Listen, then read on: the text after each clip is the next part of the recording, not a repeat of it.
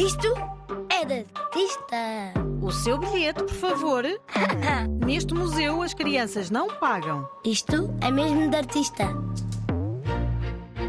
No início era a sombra. A sombra. Sim, a sombra. Há muito, muito tempo. Aliás, há mesmo muito, muito tempo milhares de anos a pintura começou por ser o desenho de uma sombra. Não estou a perceber nada. Eu explico-te. Esta história conta-se como se conta uma lenda. Há muito, muito tempo, quando ainda não havia fotografias, nem telemóvel, nem nada disso. Quase no tempo dos dinossauros. Sim, um bocadinho depois. A única forma de alguém se lembrar bem de uma pessoa que ia estar fora durante muito tempo era pintar o seu retrato. Mas os primeiros retratos começaram por ser muito simples, apenas uma linha que percorria o rosto da pessoa encostada a uma parede. A essa linha chamamos contorno, e quando a pessoa se afastava da parede, ficava lá a sua forma, as suas principais características: um nariz grande ou pequeno, um cabelo comprido, um pescoço alongado. Ainda não percebi bem. De certeza que sabes do que estou a falar.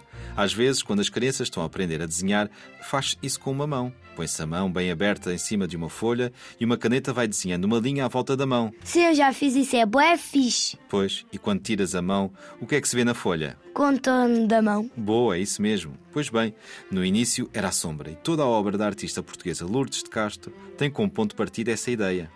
Ao longo da sua vida, ela trabalhou com sombras, sempre, de pessoas, objetos ou folhas, e para isso usou os mais diversos materiais.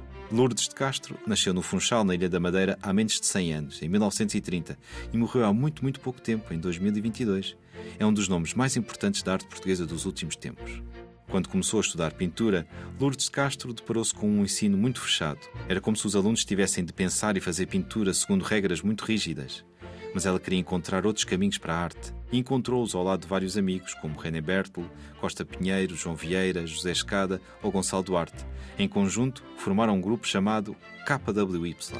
A brincar, diziam que, tal como KWY eram as letras que faltavam ao alfabeto português, eles iriam mostrar o que faltava à arte portuguesa, o que viram em França e na Alemanha influenciou muito o que cada um destes artistas fez. O que é que aconteceu a Lourdes de Castro? Abandonou completamente as formas tradicionais de fazer pintura no início dos anos 60 do século XX e também procurou o seu estilo próprio. O que mais a fascinava e fazia a sua imaginação sonhar era a sombra, as marcas que as pessoas podiam deixar depois de partirem. Numa das suas obras, chegou a cozer uma linha numa cama com o contorno que uma pessoa tinha deixado no lençol depois de acordar tudo nas suas obras, passava por uma linha muito simples que, no entanto, era capaz de mostrar a individualidade de uma pessoa e de como somos todos únicos. Sombra projetada de René Bertelo é um trabalho de Lourdes de Castro que surge destas pesquisas artísticas. É, como o próprio nome indica, a sombra de René Bertelo, que foi seu marido e companheiro de muitas aventuras no mundo da arte. Num fundo branco, a forma do seu corpo preenche-se de preto e, de repente, é como se o próprio René Bertelo estivesse aqui, à nossa frente.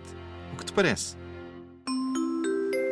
Este museu encerra dentro de instantes. Pede aos teus pais, ou avós, ou professores para te mostrarem a sombra projetada de René Bertel, de Lourdes de Castro. Também poderás encontrar no Instagram da Rádio Zig Zag. Não é mesmo de artista? É mesmo de artista.